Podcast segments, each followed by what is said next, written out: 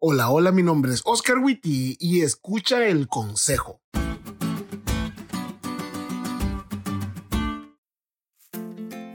Voy a compartir con ustedes una frase de Señor, porque estoy abrazando esa nueva faceta en mi vida.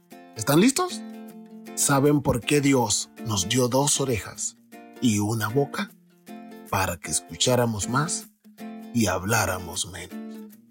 Sé que ya lo han oído y saben que es frase de Señor, pero a pesar de ello no deja de tener razón. A los que nos gusta hablar mucho, normalmente nos cuesta escuchar.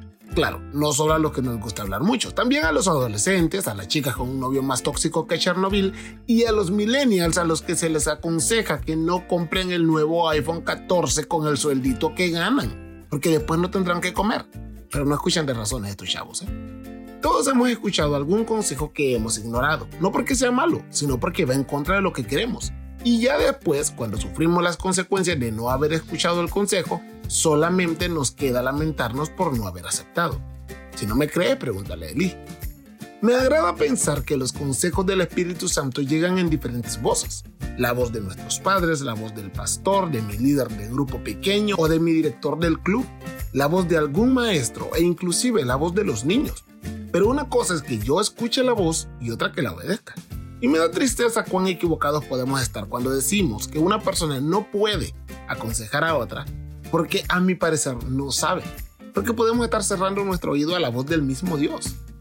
La lección dice, el Espíritu Santo no habla por el simple hecho de transmitir información, habla para obtener una respuesta y sabe cuándo nuestra agenda acapara tanto nuestra atención que es una pérdida de tiempo sugerir algo que la contradiga.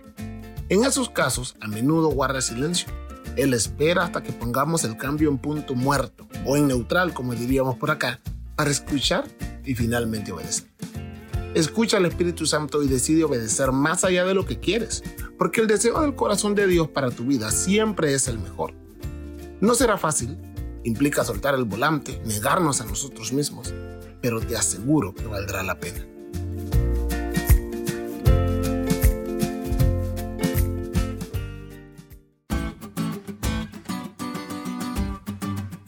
¿Te diste cuenta de lo cool que estuvo la lección? No te olvides de estudiarla y compartir este podcast con todos tus amigos. Es todo por hoy, pero mañana tendremos otra oportunidad de estudiar juntos.